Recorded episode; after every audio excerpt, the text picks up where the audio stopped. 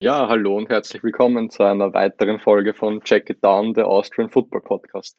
Mit dabei ist heute natürlich wieder der Lukas. Servus. Und da wir heute über die Los Angeles Rams sprechen, haben wir gleich mal einen Vorsitzenden des Rams Fanclub Germany, den Simon, mit dabei. Jetzt muss ich dich einmal kurz korrigieren. Es ist nur der zweite Vorsitzende, aber ich fühle mich trotzdem sehr geehrt, dass ihr mich hier dafür reingeladen habt. Ja, wie bereits gesagt, ich bin der Simon. Ich bin einfach mal so frei und bezeichne mich als das Gesicht der deutschen Rams-Fans. Ich hoste unter anderem mit meinem Kumpel, dem Marcel, zusammen den Rams-Podcast äh, Ramily Radio. Wie er gerade eben schon gesagt hat, ich äh, mache nebenbei noch den zweiten Vorsitz des äh, ersten deutschen Rams-Fanclubs und war auch schon unter anderem mal auf äh, Pro7 mal unterwegs, habe da ein paar Fragen gestellt, mich als Rams-Fan profiliert. Oder man kennt mich vielleicht auch als der Typ dem Johnny Hacker ein äh, unterschriebenes Trikot geschickt hat. Das hört sich ja alles mal sehr fein an, muss ich sagen. Also das ist mehr, als wir erwartet haben. Ähm, ich würde sagen, wir beginnen gleich mal mit dem Thema der Offseason für die Rams und das ist, da sind wir uns einig, Matthew Stafford. Äh, wie du das gelesen hast, dass Stafford zu den Rams kommt, wie hast du reagiert? Was, was war deine Meinung? War es zu viel? Ähm, hätte man weniger hergeben müssen oder ist Stafford genau die richtige Lösung für die Rams?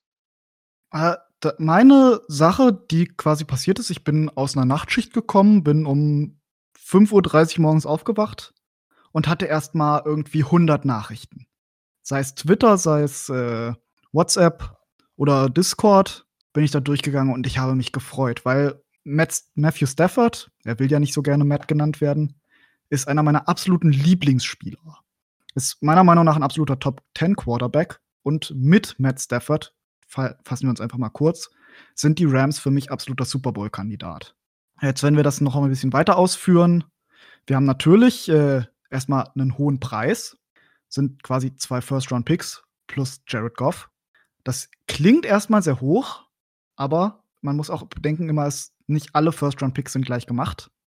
Ein First-Round-Pick in den späten 20ern ist was ganz anderes vom Kaliber her als äh, jetzt einer in den Top 10. Das Kaliber an Spielern, das du bekommst, ist deutlich geringer. Und was dazu kommt, es handelt sich um äh, Future Picks. Es geht nicht um einen Draft Pick in diesem Jahr, wo der Wert feststeht.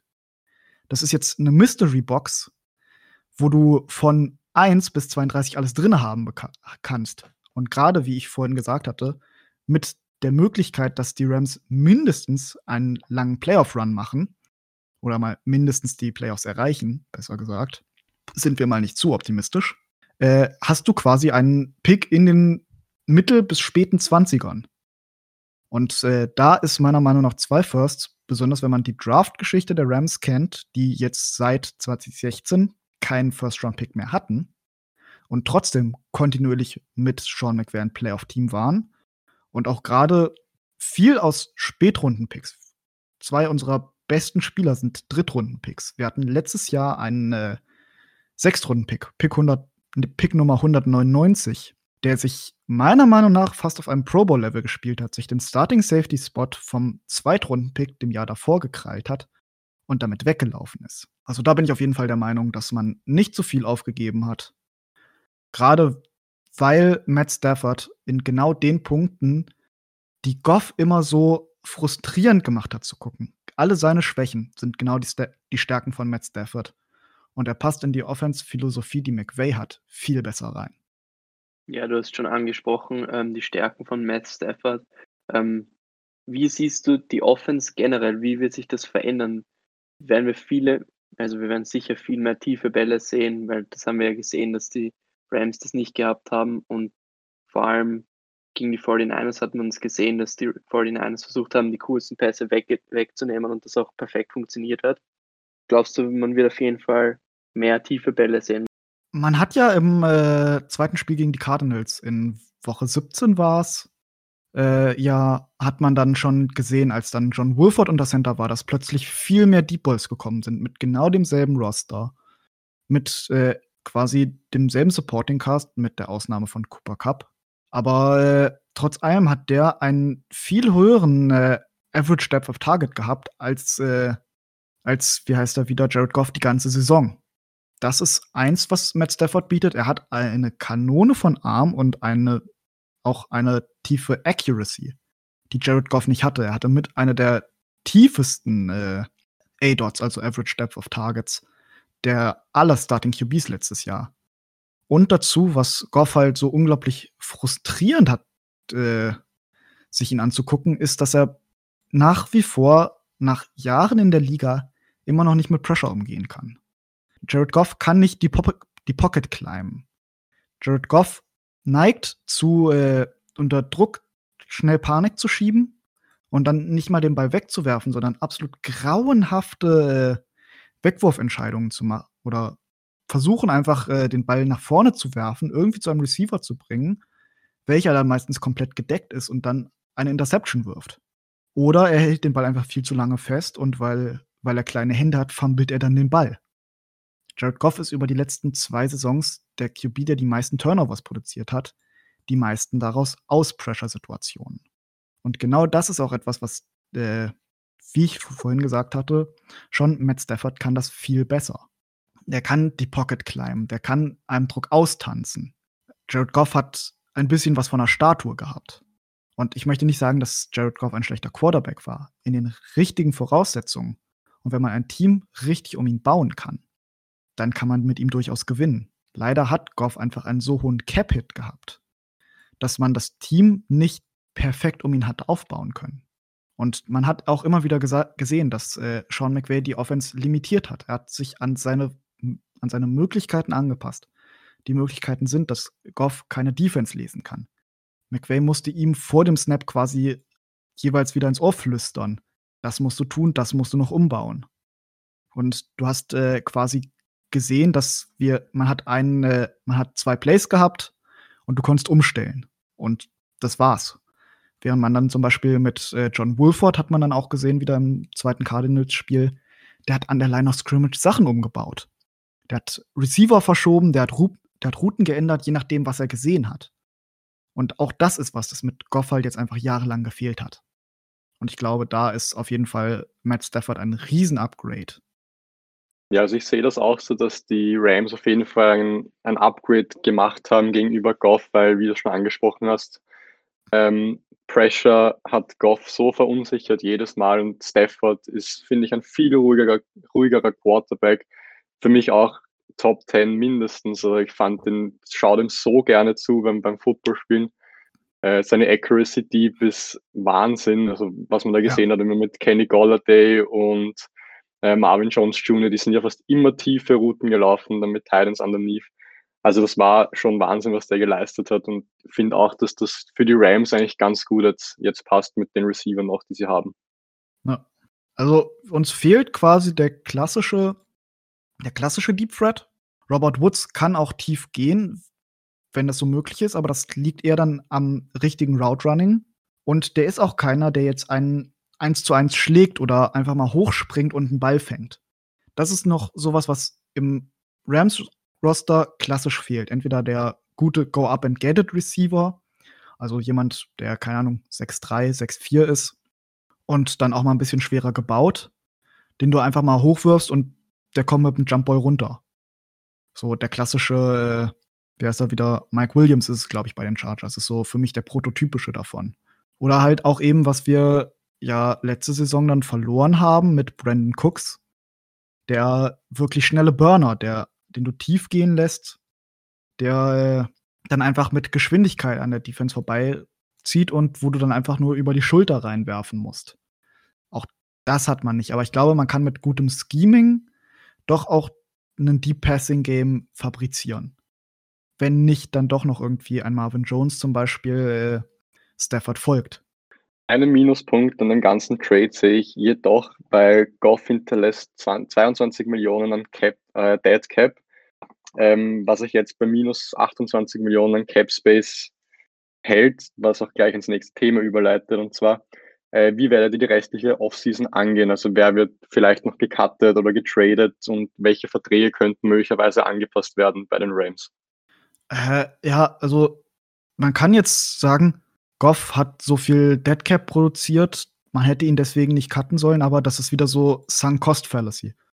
Du hast mit Goff wir sind jetzt mit dem Rest des Rosters in einem Prime Super Bowl Window.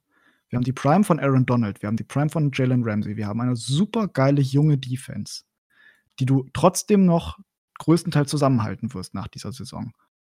Und da musst du jetzt alles tun, um dieses Fenster zu maximieren. Und mit Goff, mit seiner Unmöglichkeit äh, gegen, äh, gegen Pressure anzukommen oder auch seiner Unmöglichkeit, Turnover zu vermeiden, blockierst du dieses Fenster. Und da muss man halt den Capit schlucken. Man kann in dieser Liga immer, kann man immer noch wieder Cap produzieren. Man hat es jetzt erst bei den Saints gesehen. Man hat gedacht, die könnten nichts tun. Und trotz allem werden sie unter die Cap kommen und werden einen Großteil ihres Rosters zusammenbehalten. Wie Restructures halt funktionieren, ist natürlich das Sinnigste, was man tun kann. Frische, frisch gemachte Verträge, die groß sind, um zu strukturieren, Gehalt in Signing-Bonus zu verwandeln.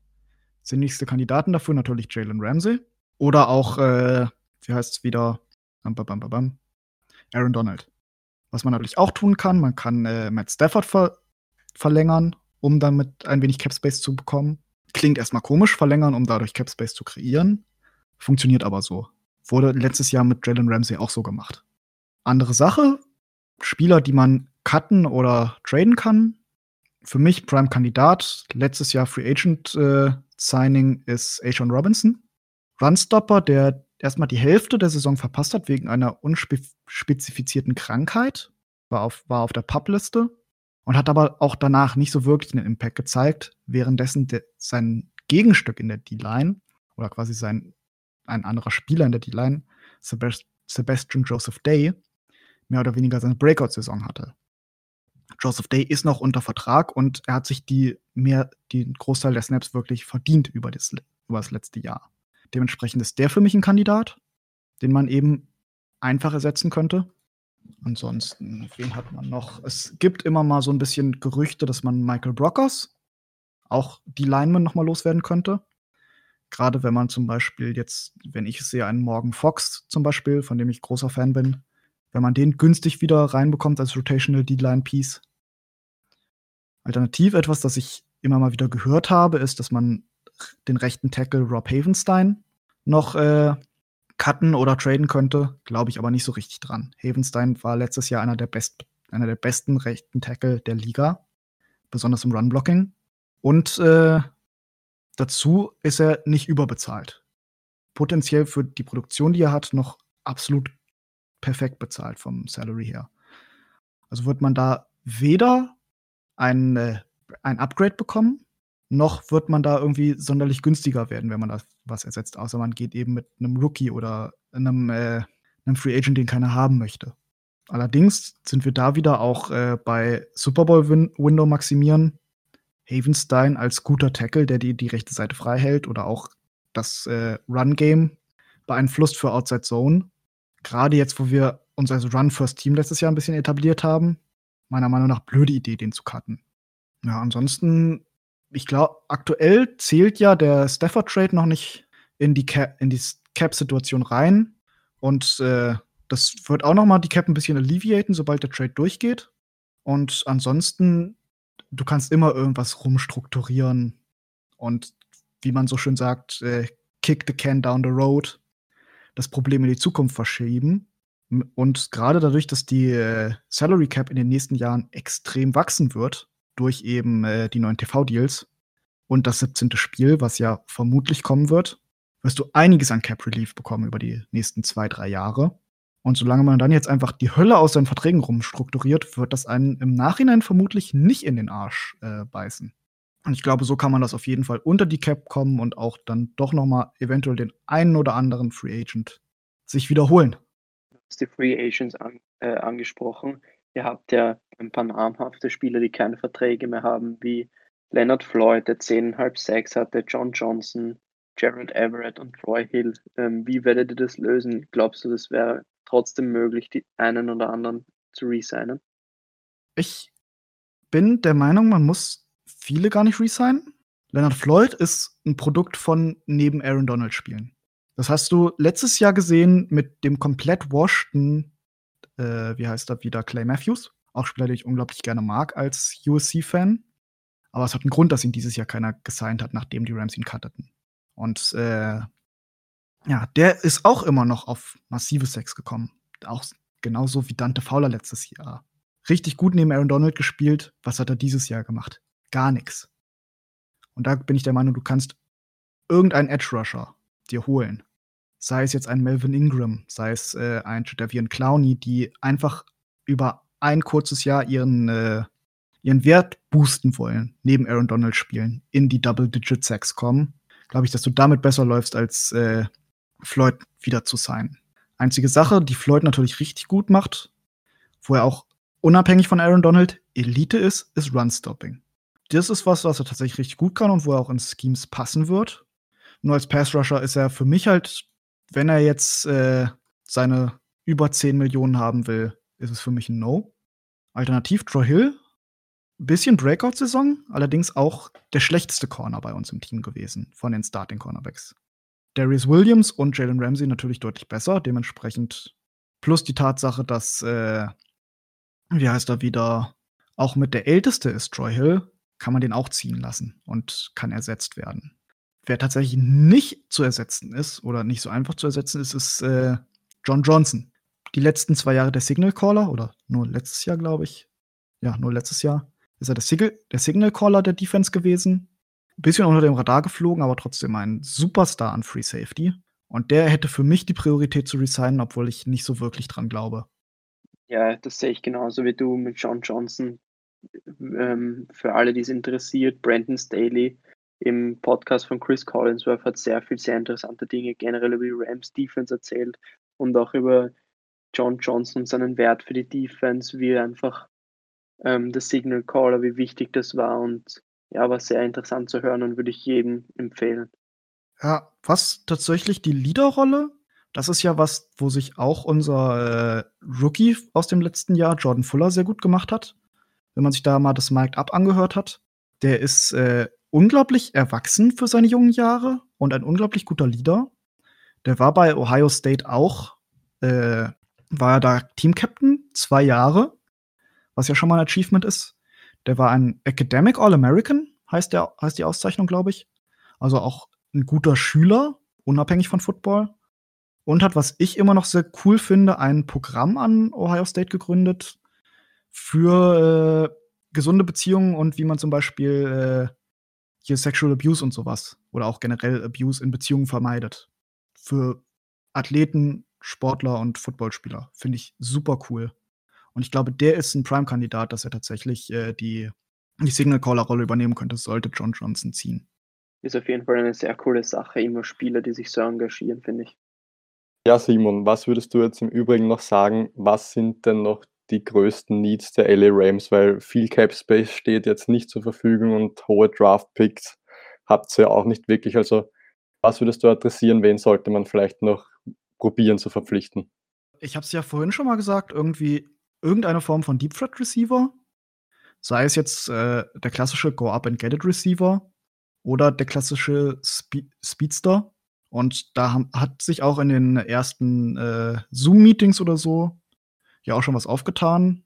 Die Rams haben ja mit Dwayne Eskridge, der so als Sleeper Deep Threat gilt oder als Sleeper Speedster, schon gezoomt und äh, haben sich da quasi schon informiert. Also da sieht man auch, dass das eine Möglichkeit wäre. Alternativ natürlich. Wir haben äh, die, lass mich mal Positionsgruppen durchgehen. Running Back ist sicher. Wide Receiver auch eine gute Gruppe, trotz der Tatsache, dass du jetzt, äh, wie heißt er, wieder verlierst. Josh Reynolds. Dann äh, Interior O-Line. Das wird eine Baustelle sein, dadurch, dass äh, Center Austin Blythe ja vermutlich in die Free Agency gehen wird da ist was, wo man investieren sollte, entweder Dra seines Draft-Picks oder seines, äh, wie heißt es wieder? Jetzt Free Agent Dollars. Ansonsten Inside Linebacker, das ist noch was, was äh, noch eine kleine Baustelle ist, weil das ist somit die einzige Schwachstelle in der Defense. Ich glaube, wir haben sowohl die Corner Depth als auch die Safety Depth, um John Johnson zumindest kompensieren, nicht zu ersetzen. Man kann das Kaliber an Spieler schwer ersetzen, aber zumindest kann man dafür sorgen, dass es im Nachhinein keine Baustelle wird. Und ja, dementsprechend sind Edge Rusher, Interior O-Line und Inside Linebacker. Für mich so noch ein paar Fragezeichen im Team. Ja, Linebacker sehe ich vor allem in eurer richtig guten Defense als der größte Need. Auch schon im letzten Jahr habe ich das so gesehen. Und, Ja, ähm, das hat sich ja auch bewahrheitet. Gerade als, äh, wie heißt der? Man hat ja gesehen, gerade als, äh, wie heißt er, wieder verletzt war, hinten raus gegen das Jets-Spiel, die Replacement-Linebacker haben sich von Frank Gore ausdrucken lassen. Dem 200 Jahre alten Frank Gore. Das sollte nicht passieren. Ja, das sollte wirklich nicht passieren. Gut, ähm, ich würde sagen, dann kommen wir auch schon zum letzten Thema und dann werden wir dich entlassen. Ähm, wenn, durch de wenn du dem Front Office einen Tipp für die Offseason geben könntest, was würdest du ihnen sagen? Äh, was soll ich sagen? Ich bin sehr zufrieden mit dem, was das Front Office so getan hat über die letzten Jahre, seien es Free Agent Acquisitions. Da ist eigentlich nichts in jetzt irgendwie im bei uns explodiert, wie es die Amerikaner immer so schön sagen, blown up in our faces, wie zum Beispiel bei den Seahawks jetzt das Greg Olsen Signing oder so. Alle Free Agents haben eigentlich was gut gemacht. Ich würde sagen, die das Front Office sollte sich noch mehr in dieses für Edge Rusher spielt ein Jahr neben Aaron Donald, macht danach euren, äh, Double-Digit, äh, fertig. Und, äh, das sollte man priorisieren, sei es jetzt durch einen Melvin Ingram, den man den man da zum Beispiel für billig holen könnte. Oder noch besser für mich, grade weil's auch diese Rolle des Elite, äh, Run-Stuffers noch mal wieder setzen würde, der Jadeveon Clowney. Der könnte seinen Wert unglaublich verbessern bei den Rams. Und ja, draften. Les Snead soll wieder so draften wie das letzte Jahr. Er hat viel Wert gefunden, auch ohne First-Round-Pick. Jetzt sagen wir allein mal von den, äh, Spielern, wo von denen wir geredet haben. John Johnson, Third-Round-Pick. Cooper Kupp, einer der besten Slot-Receiver der der NFL, Third-Round-Pick. Cam Akers, zweite Runde, trotzdem richtig guter Contributor letztes Jahr gewesen. Deswegen, das Front Office soll einfach so weitermachen, wie sie es bis jetzt gemacht haben, seit 2016. Und dann glaube ich, wird das trotzdem ganz gut laufen.